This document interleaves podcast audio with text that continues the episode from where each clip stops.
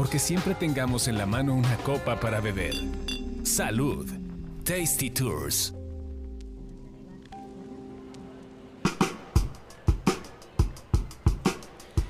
Hola, ¿qué tal? Bienvenidos a otro episodio de Tasty Tours. Yo soy Roxana Cepeda. Carlos Mendoza, ¿cómo estás? Vamos a seguir bebiendo. Ahora sí, con, con tema. Muy bien. Y bueno, pues ahora, ahora les vamos a hablar en esta serie de, de Arizona y de Tucson, de un whisky tucsoniano que probamos por allá. La verdad es que yo nunca había ido a una fábrica de whisky, siempre había ido a pues a las, a las partes donde elaboran el tequila, donde hacen el mezcal, a fábricas de cerveza. Y, y, era como que, bueno, ya me sé el proceso, pero ¿y el whisky qué onda, no? Que sí es muy parecido porque finalmente pues es un destilado, es parecido el proceso a cómo se haría tal vez un mezcal o como se haría un tequila, pero bueno, es muy diferente porque eh, eh, acá, bueno, pues se hace con, en lugar de, de cortar la penca del maguey y cocerlo y todo eso, acá se hace con granos, con granos de, Malta de, ceba, de malta, en este caso de, de cebada. Y, y, bueno, pues fuimos a conocer un proyecto muy interesante que se llama Delvac. Y, bueno, pues en Delvac es, es, este whisky, este single malt que, que se hace de cebada, eh, específicamente aquí en Tucson. Y, y que bueno, está súper padre porque tienen muchas variedades. Nos llevaron a esta fábrica que olía además delicioso y, y, que era como, como este olor entre dulzón, un poquito parecido a cuando están haciendo cerveza, pero más dulcecito, con unas notas muy dulces, muy acarameladas. Ese día acababan de hacer whisky, por supuesto.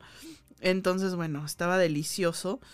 Y hicimos una, una pequeña cata, eh, bueno, no sin antes pasar justo por ver todo el proceso, este, las ollas gigantes donde ponen a cocer precisamente el, el grano, donde, donde, lo muelen, donde fermentan, eh, la parte también de donde hacen la destilación. Y ese día justamente estaba, estaba saliendo el whisky recién destilado de, de la primera destilación olía muy interesante y fue como de pronto de, a ver, bueno, pruébenlo, vamos a probar a, vamos a guachicolearle a la olla del whisky para ver a qué sabe.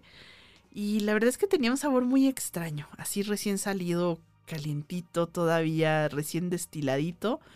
Tenía un sabor bastante extraño, muy fuerte, porque pues todavía no estaba, no estaba rebajado. Y, bueno, ya luego nos, nos fuimos a la, a la parte de, de la cata. Eh, que este lugar, bueno, es del, el proyecto es de Stephen Paul. Y eh, pues también eh, se le ocurrió esta idea de, de, maltear la cebada con madera de mezquite. Exactamente es lo que estoy leyendo, que estos cuates tenían una empresa de muebles. Sí. Y tal con cual. la madera que les sobraba empezaban a hacer sus carnes asadas. Sí. Con madera de mezquite y di, ¿por qué no hacemos ¿Por el qué lugar? no hacemos un whisky? Normalmente el whisky se hace con, con turba, que es una especie de, de carbón. Sí. Es una onda ahí flamable. Y dijeron, ¿por qué no hacemos con esto que tenemos? A ver a qué sabe. A ver a qué sabe. Y les pegó. está bien interesante. Eh, esa, justamente esa nota de mezquite le da un aroma y un sabor bien interesante a, a este whisky. Que no, no podría decir que fuera un bourbon, o sea, es, es un whisky, porque es, es, es aparte un whisky de Tucson que, que no te imaginas, ¿no? Y, y, bueno, pues es, el, es, es, tal cual el primer single malt que es nativo de, del desierto de Sonora y que aparte es pionero en usar esta, esta madera para el secado de, de la cebada, que de hecho fue muy interesante cuando nos dieron los granos de cebada en, en crudo y a ver, huélanlos, Son pruébenlos. dulces. Es una, si es un mosto dulce. Sí. Pero así como recién tostadito, que te sabe como, como a cacahuatitos, ¿no? Ah, así como que te lo, lo pruebas y es como cacahuatito. Y luego nos dieron el que estaba ya ahumado con el mezquite. Entonces, no, pues sabía totalmente diferente, ¿no? Sabía mucho más rico. Y, y sí, sí, está, estaba muy, muy interesante este, este whisky. Tienen hasta ahorita cuatro etiquetas. El que es el, el clásico, que es como el, el whisky tradicional. El, el, dorado, que es como más, más añejadito. El Distiller's Cut y el Old Pueblo. Este del Old Pueblo fue una cosa también muy rara y muy interesante porque ustedes lo ven y es un whisky transparente, es un whisky que no, no pasó por, por destilación, o sea, bueno, por destilación sí, más bien no pasó por la barrica, pero te sabe como esta nota del mezquite ahumado, pero también huele a veces un poquito como como a cuero viejo, como con estas notas así que son hasta como de un poquito de chile ancho o de chocolate blanco. Lo es transparente, lo pruebas y está, está, está raro. Nunca había probado un whisky así. La verdad, no, no fui fan del Old Pueblo, pero nos decían que sí lo usaban mucho para, para coctelería. Y bueno, pues el, el clásico eh, es el que está hecho pues con estos granos de, de, cebada, este más natural, es un single malt, es más dulcecito, te sabe más acaramelado, pasó por barrica. Y el dorado es el que está hecho con eh, esta parte del ahumado de mezquite, ¿no? Entonces, es también es un single malt y tiene como estas notas de tabaco y de chocolate que son muy, muy buenas. Entonces creo que yo me quedaría con el dorado por original y el clásico por sabor. Es, es un whisky bastante bueno. Y además ahí en la destilería eh, está la patrona. La patrona es una gatita que tienen ahí y que se pasea por todo, todo el lugar y que nos estuvo acompañando en la cata de, de whisky.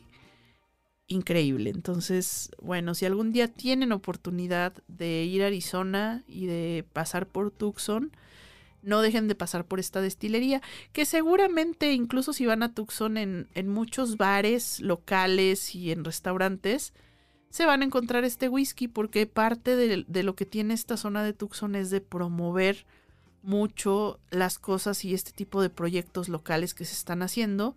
Entonces, pues compran obviamente los, los bartenders, los mixólogos que están en la zona, les compran mucho whisky a, a pues estos cuates para preparar sus tragos. Que además este whisky es solamente de referencia, sí ha estado en, en, los rankings de los mejores whiskies de Estados Unidos muchos años seguidos. Sí, sí, sí, sí, no es, no es cualquier whisky, sí, está sí, muy no es, bueno. Suena interesante. Sí, está interesante. Si tan solo alguien hubiera ido a Tucson y hubiera traído una botella. sí, tan solo. En sí, fin. tan solo. y fíjate que cuando estaba ahí fue así como de lo pensé de, híjole, me llevo un whisky, luego me acordé de mi maleta Pero como venía caro, de ¿eh? llena. Sí, no, no está barato. Está el barato, el, el, el, el, ese normal, el dorado está en 50, 60 dólares. Sí. Así que no es un whisky barato, es un whisky... Es un whisky eh, para disfrutarse a traguitos. Sí. sí, hay que probarlo, son de esas cosas que hay que probarlo alguna vez. Y hay que andarlo buscando. Si me hubiera traído aunque sea una pachita. Ah, porque venden pachitas, ¿no? sí, te venden, en pachita. Sí, sí, aunque sea nomás para Sí, la pachita creo que costaba como 20 dólares. Ya vi que lo venden así. en una tienda que está en ¿Sí Nevada y aquí? California. No, Ah. no, no. Que se llama Total Wine. Ajá, Entonces ahí, si andan por el rumbo de Las Vegas o por el rumbo de Los Ángeles, pueden ir a buscar a Total Wine, buscar. Sí, el- lo, lo mandan del de back. Del back. Se escribe del como del. Sí, como, nuestro del... Del Valle. Ajá, como, colonia jugos del del Valle. valle. Del. Y back sin la K. Es BAC. Ajá, del, Del back. back. Y Pero trae no, muy un saguaro. ¿eh? Trae un Y trae saguaro. Sí, y lo único malo de este whisky es su diseñador gráfico, creo que es muy malo. Su etiqueta está re pinche. Sí, la etiqueta, la etiqueta deja mucho que desear, pero Sí, sí, sí. créanme que de sabor está, está muy bueno y, vale la pena, pues sí, probarlo si tienen oportunidad de andar por allá.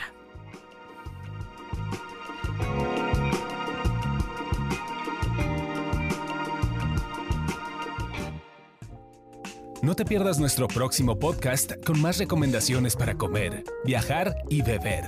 Síguenos en Tasty Tours MX en Facebook, Instagram y Twitter.